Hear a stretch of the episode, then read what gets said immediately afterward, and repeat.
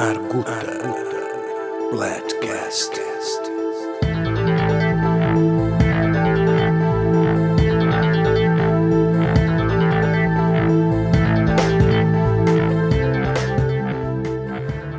Olá pessoal, bem-vindos a mais um Arguta Bladcast.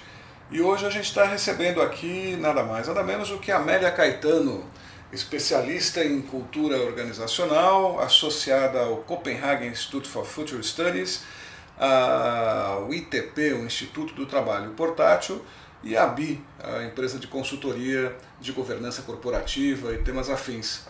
Olá, Amélia, tudo bem com você? Olá, tudo ótimo. E você? Muito bem também, muito legal receber você aqui hoje. Eu que agradeço. Então, é, o assunto que a gente se propôs a conversar hoje foi cultura organizacional e, particularmente, é, a ideia de cultura coletiva, que é um termo novo, é um termo que eu não tinha ouvido por aí ainda não, né? Conta pra gente de onde é que vem essa ideia e esse conceito de cultura coletiva. Pois é, Flávio, foi um insight que eu tive outro dia, é, quando eu pensei um pouco nesse contexto da inovação aberta e do que a gente chama da gig economy que é uma economia focada na contratação por projetos, vamos dizer assim. A cultura deixa de ser uma característica intrínseca da organização e ela assume a natureza coletiva.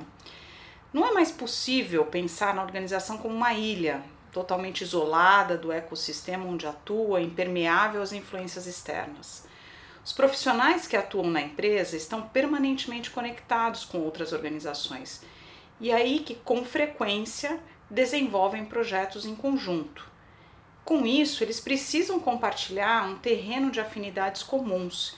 E aí que nasce a ideia da cultura coletiva. É interessante esse, esse conceito, né? E essa questão de, de cultura organizacional, ela, ela vem sendo bastante discutida ultimamente, não é? Tem alguma razão é, especial para que esse tema esteja tão presente na, nas conversas? Tem sim. Já é senso comum que a cultura organizacional é um grande desafio para que o caminho da inovação possa ser trilhado com eficiência. Uma pesquisa recente realizada pela Social Data para o coletivo Open Innovation, publicada na Época Negócios em agosto desse ano, entrevistou cerca de 126 profissionais é, de inovação de grandes organizações, startups, consultorias e negócios correlacionados com a inovação aberta. E aí que entra um detalhe interessante: a transformação cultural foi apontada como uma das três necessidades do ecossistema de inovação por 70% dos entrevistados. Embora de fato uma mudança cultural seja necessária para que a empresa possa retomar o caminho da inovação com agilidade e para aproveitar as oportunidades de um mundo em acelerada transformação, tanto agora como no futuro, não podemos ignorar que esse mesmo futuro aponta para contextos onde a dinâmica de relacionamento entre empresas e profissionais terá formatos muito diferentes dos atuais. Hum, diferentes como assim? O que está mudando? Como é que será, é, na tua opinião, esse futuro? Então, algumas análises que realizamos lá no CIFS, Copenhagen Institute for Future Studies, e outras que foram corroboradas por consultorias especializadas como a McKinsey e a Accenture apontam para uma profunda transformação no trabalho no futuro. A automatização e a inteligência artificial irão eliminar postos de trabalho caracterizados por rotinas operacionais e processos de decisão sistematizáveis. Novas competências, predominantemente aquelas que são de caráter analítico, serão super requeridas o trabalho não terá nem espaço e nem tempo definidos. É o que chamamos de trabalho portátil. E por outro lado, os vínculos trabalhistas serão mais flexíveis e um mesmo profissional trabalhará para várias empresas simultaneamente. A relação entre as empresas também deverá evoluir para modelos mais colaborativos e de recursos compartilhados.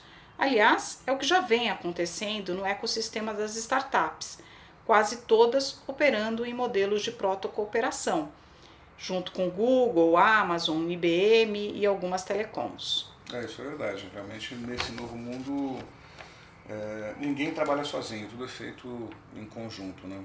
E, de que forma que isso impacta essa questão da cultura organizacional? Então, nesse novo contexto de negócio que se configura, desenvolver uma cultura proprietária, isolada totalmente dos ecossistemas em que a organização atua, é ineficiente e, na maioria dos casos, provavelmente impossível. Compartilharemos recursos com outras organizações, incluindo a força de trabalho. E mesmo as equipes internas tenderão a adotar modelos ágeis, aglutinando-se em grupos de trabalho com acentuado grau de autonomia, interagindo diretamente com o ecossistema de negócios. E aí que entra o ponto. Para que essa dinâmica possa fluir de maneira ágil, eficiente e eficaz, não podemos existir ilhas culturais destoantes. Todos os agentes do ecossistema precisam estar alinhados em seus aspectos culturais mais básicos. Estamos falando, portanto, de uma cultura organizacional coletiva, uma espécie de inconsciente coletivo profissional que pauta comportamentos e atitudes de todo o ecossistema e que precisam ser incorporados por cada organização e, obviamente, adaptado às suas características.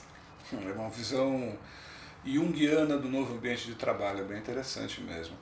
E já dá para dizer quais serão esses fundamentos dessa nova cultura, no, no, que, que essa nova cultura organizacional, que você chama de cultura coletiva, no que, que ela vai estar pautada? Sim.